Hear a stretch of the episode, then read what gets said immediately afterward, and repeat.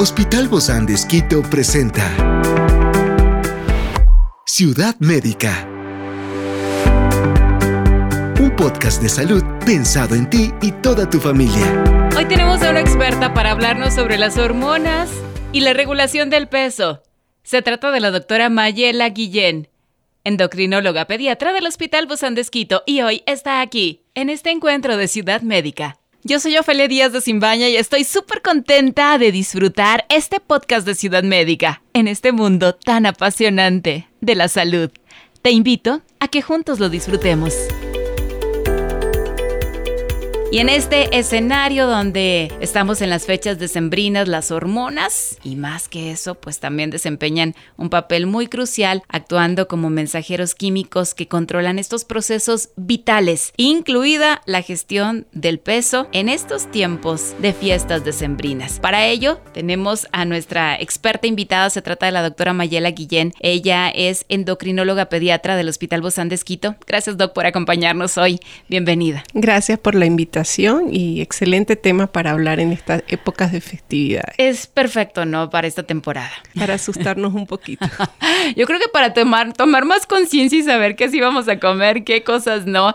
Desde luego aquí las, las hormonas Doc juegan un papel clave que están involucradas en la regulación del peso en los niños. ¿Y cómo influye Doc esto en el apetito y en el metabolismo? Claro, en primer lugar nosotros tenemos que saber que existen eh, dos factores que nos van a permitir mantener el peso corporal. Por un lado, los factores que nos van a favorecer eh, la pérdida de peso y por el otro lado, lo que nos incrementa el peso. Entonces, existen lo que se llaman hormonas anorexigénicas, que son las que nos quitan el hambre, y otras hormonas que son orexigénicas, que son las que nos dan el hambre. Anorexia viene de ahí. Sí, de, de, ese tipo de hormonas. Entonces, todo eso está a nivel de la hipófisis y del hipotálamo, que es a nivel de la cabecita y de allí se liberan todas las hormonas que van a estar influenciadas por el tipo de alimento, por las actividades que se realizan y por el ambiente en el cual está. Entonces no solamente son las hormonas, sino también tenemos mucha influencia del ambiente. Por un lado tenemos también influencia genética, hay algunas enfermedades genéticas en donde se alteran estos núcleos de hambre y de saciedad y pueden condicionar a que el niño tenga, por ejemplo, mucha hambre, eh, como por ejemplo el síndrome de Prader-Willi, en donde el niño va a tener mucha hambre, pero es por alteración del núcleo de la saciedad. Entonces él nunca se va a llenar y siempre va a tener mucha hambre. Tenemos también etapas durante el día en donde se pueden liberar unas o otras de las hormonas y eso, el desbalance que hay entre lo que yo hago y lo que yo como, es lo que me va a condicionar los problemas de peso, bien sea por exceso o por déficit. Hoy día, en el, en el caso de hablando de, del tema de obesidad, hoy día ya hay eh, tratamientos en los cuales actúan directamente eh, a nivel central para el manejo de la obesidad, pero no solamente de manera externa, sino favoreciendo o estimulando la saciedad. Mm. Entonces ya hay medicamentos en los cuales van a actuar a nivel central para estimular la saciedad y eso hace que la persona pierda el apetito y eso hace que va a perder el peso. ¿Estos son medicamentos? Claro, medicamentos nuevos. por ustedes, ¿verdad? Por los endocrinólogos. Claro, eso no se le indica a todas las personas en primera instancia. Cuando nosotros manejamos obesidad, en primer lugar tenemos que manejar el ambiente, es una plática bien larga con los padres para ver qué es lo que hacen, porque es muy importante la actividad física, cómo preparan los alimentos en la casa, qué es lo que le ofrecen al niño. Y son cosas tan pequeñas como, por ejemplo, qué mandamos de lunch a la escuela, eh, dónde realiza sus actividades de alimentación, si está supervisada por un adulto o no, y qué tipo de comidas le ofrecemos. Entonces, todo eso es muy importante. Experiencias excepcionales son el motor que nos anima a trabajar por la salud integral de nuestros pacientes. Expresamos el amor de Dios para dar prioridad a la vida por sobre todas las cosas. Seguimos con nuestro compromiso, la seguridad del paciente. Hospital Bozán de Esquito, a la gloria de Dios y al servicio del Ecuador. Y luego viene el ambiente en el cual se desarrolla el niño, si realiza actividad física, eh, si tiene mucho tiempo en, la, en, las cosas sedentarias como computadora, tablets, juegos y las relaciones interpersonales con la familia y con el medio ambiente es lo que va a condicionar o a favorecer el desarrollo de obesidad, por ejemplo. Sin lugar a dudas, yo creo que los nosotros los papás tendremos mucho que ver en esto y esa y esa conversación no va relativamente para los niños, ¿no? O necesariamente para los niños, sino para los padres. Sí, eso tenemos que hablar todo el grupo familiar, porque muchas veces eh, el problema no es el niño, el problema son los padres y tenemos la creencia de que los niños tienen que estar gorditos para que estén sanos, o si lo ven delgado, que en realidad puedan estar en un peso normal, empiezan a dar suplementos, a dar vitamina, a colocarle esto, qué cosa que le mandaron al uno al otro para subir de peso y muchas veces no es necesario. A veces eh, con mucha frecuencia acuden a la consulta de uno para que uno les indique vitaminas para el crecimiento o para que suban de peso y, y en realidad las vitaminas están en la comida, están en las frutas, están en los vegetales, están en la variación de la comida. Más. Muchas veces no necesitamos, un porcentaje muy pequeño si es necesario suplementar, pero lo más importante es lo que comemos y lo que hacemos. Entonces, a veces la, creencia popular de que el niño tiene que estar tomándose una vitamina todo el tiempo, eso es mercadotecnia. Sí, sobre todo estas que dicen, ay, estas de animalitos que vienen de los Estados Unidos. Solo esa les doy, Doc. gomitas, las gomitas. Entonces, a veces eh, son vitaminas que tienen muchas cosas y cuando uno ve el componente en miligramos, en realidad es muy poco. Más tiene azúcar. Eh, es creencia popular, diría yo. Claro, claro. Y por eso ahí juega un papel muy importante las hormonas en el desarrollo de la obesidad infantil y cómo se pueden manejar estas señales hormonales para prevenir este exceso de peso, Doc. En este tiempo estamos hablando de la Navidad, ¿no? De la época de sembrina, pero es todo el tiempo.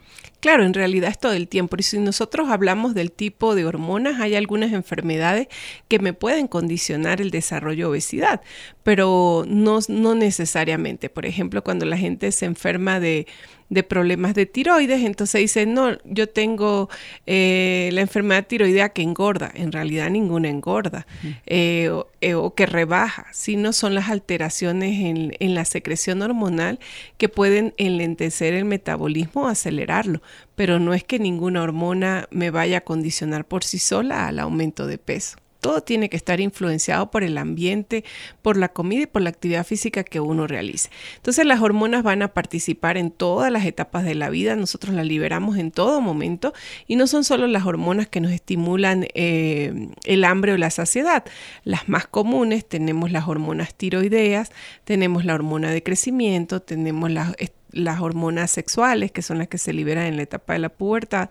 Tenemos también las hormonas a nivel de la suprarrenal, que me puede condicionar también el desarrollo de algunas eh, épocas con obesidad. Pero siempre cuando tenemos una enfermedad hormonal, por decirlo así, si estamos controlados, ese no es el desencadenante para hacer una obesidad. Habría que estudiarlo más a fondo y ahí es cuando ustedes quizás hacen su máximo trabajo, ¿verdad, Doc? Sí, hay que, hay que muchas veces, eh, casi que el 80 80% de, del desarrollo de la obesidad es conductual y solamente un 20% puede tener alguna alteración hormonal. Wow, o sea, si cambiamos nuestros hábitos, costumbres. Exacto. Muchas veces no es necesario colocar tratamiento. Eh, recordar que con el desarrollo de la obesidad, secundariamente podemos hacer diabetes, diabetes tipo 2. Ciudad médica. Y este es un diagnóstico y, el, y la obesidad, por ejemplo, es una pandemia. Lo que pasa es que, como yo les digo, como no duele y no se siente, pues no le damos eh, el peso que debe tener en, en el sistema de salud. Y luego que nosotros desarrollamos obesidad, podemos hacer el desarrollo de diabetes tipo 2, que antes se veía solamente en los adultos y hoy día cada día hay más frecuencia de desarrollo de diabetes tipo 2 en, la infancia. Otro de los factores que veo aquí, Doc, también es, eh, bueno, el estrés y la falta de sueño que puede afectar también a las hormonas relacionadas con esta regulación del peso en los pequeños. Sí, igual que en los adultos. Si una persona no duerme bien, eso condiciona el desarrollo de la obesidad, eso condiciona el desarrollo de ansiedad, el no descansar, el no tener los periodos de, descanso, el no, el no hacer actividad física, todo eso me condiciona o me altera la secreción hormonal. Ciudad Médica. Entonces por eso nosotros también recomendamos dentro de las actividades o de las cosas que se tienen que hacer que los niños duerman temprano en la noche. Eh, para que se normalice la secreción hormonal y en la noche es bien importante lo que es el tema de la secreción de la hormona de crecimiento. Entonces eh, también eh, hay alteraciones a nivel de la secreción de cortisol si yo no duermo temprano. Eso me condiciona un niño cansado, un niño que va a tener mucha ansiedad y que posteriormente va a comer más. ¿Y más o menos cuál es el horario, Doc? Eh, lo, depende eh, de la edad, por supuesto, las horas del sueño, pero generalmente uno recomienda después de las ocho y media de la noche estén durmiendo. Más por el tema de que la, los niños ya prácticamente hay niños que a las 5 de la mañana ya se están despertando para el colegio y pues tienen que tener sus horas de descanso.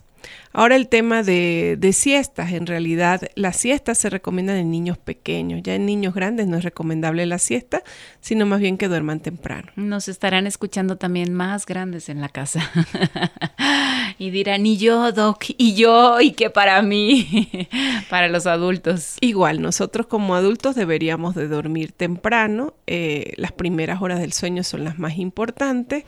Y, y eso nos va a condicionar al siguiente día el rendimiento el estado de ánimo y todo. O sea, afecta a todo. Definitivamente que sí. Y hay un impacto que tienen las hormonas, Doc, en la distribución también de la grasa corporal en los niños. ¿Y cómo puede influir esto, Doc, en la salud a largo plazo?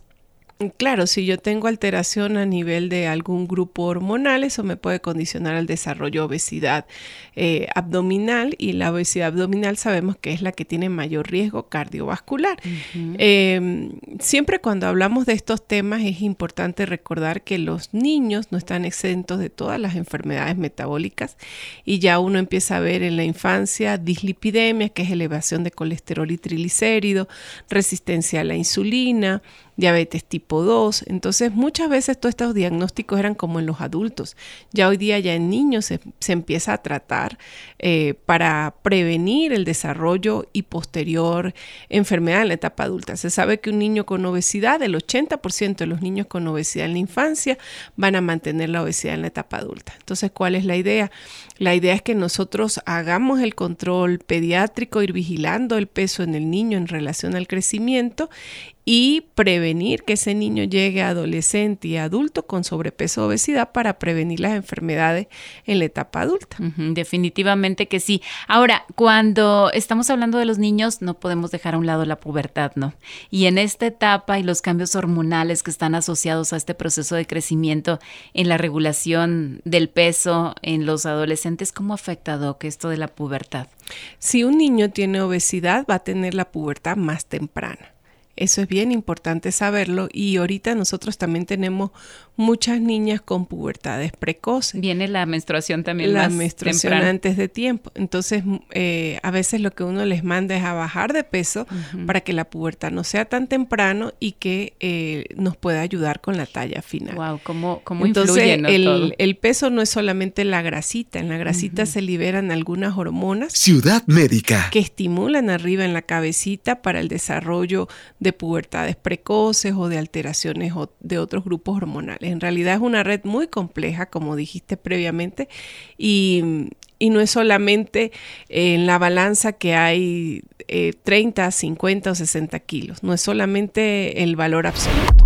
Eh, son muchas las regulaciones y ya hoy día se sabe que el tejido adiposo es un tejido endocrino, porque hay muchas sustancias que se liberan allí y por eso nosotros cada día le vemos más importancia a todo nivel. Muchísimas gracias, doctora Mayela Guillén, endocrinóloga pediatra del Hospital Bozán de Un fuerte abrazo, doc. Gracias, hasta luego.